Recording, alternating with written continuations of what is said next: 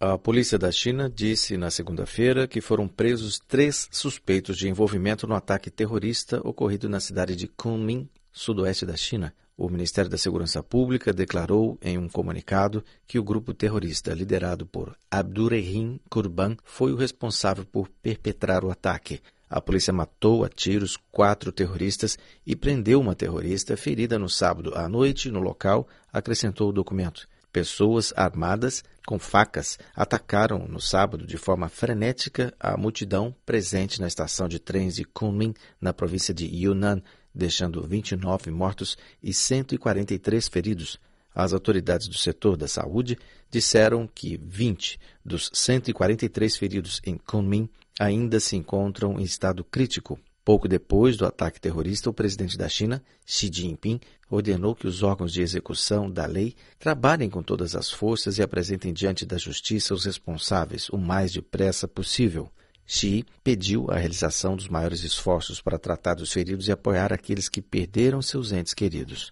O primeiro-ministro da China, Li Keqiang, determinou que as forças policiais de toda a nação aumentem a segurança, em particular nos espaços públicos com grandes multidões. Meng Jianzhu, alto funcionário da segurança da China, chegou a Kunming no domingo, às cinco e meia da manhã, para fiscalizar a situação. A ordem foi restabelecida em Kunming no domingo. As chegadas de trem foram retomadas logo depois que três composições com 3 mil passageiros a bordo foram afetadas no sábado à noite. Cerca de 60 mil passageiros partiram no domingo da estação, tendo sido estes 59 mil no sábado. Todas as escolas primárias e secundárias tiveram aulas normais ontem, com toda a segurança.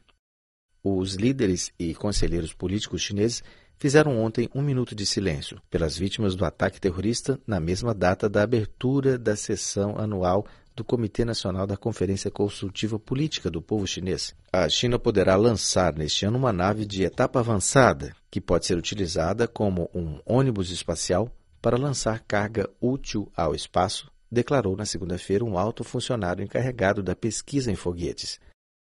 A nave espacial de etapa avançada Yuanzhang-1, Expedição 1, equipada com um foguete transportador, pode funcionar utilizando seu próprio sistema de energia depois de alcançar uma órbita inicial, disse Liang Xianhong, secretário do Partido Comunista da China na Academia Chinesa de Tecnologia de Veículos de Lançamento. Yuan Zhang-un que utiliza propelente líquido, pode cumprir várias missões no espaço e operar até seis horas e meia em órbita, disse Liang, membro do Comitê Nacional da Conferência Consultiva Política do Povo Chinês, o órgão consultivo político mais importante da China. Tem a mesma função que um foguete transportador e pode levar múltiplos veículos para diferentes áreas no espaço, explicou Liang. Yuan Zhan-un desempenhará um importante papel nas futuras explorações da Lua e Marte, assim como na transferência orbital e na limpeza de escombros espaciais, acrescentou.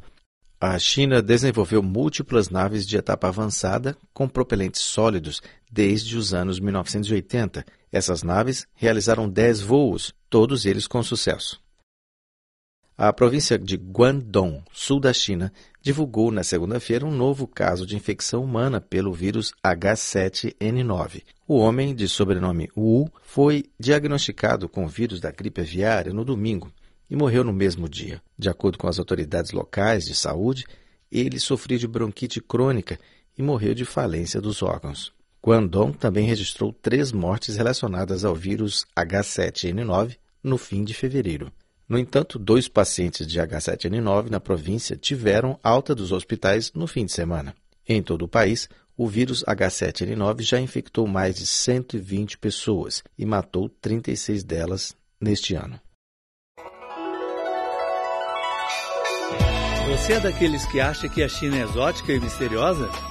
Então ouça a Rádio Internacional da China e saiba tudo do país que mais cresce no mundo http português.cri.cn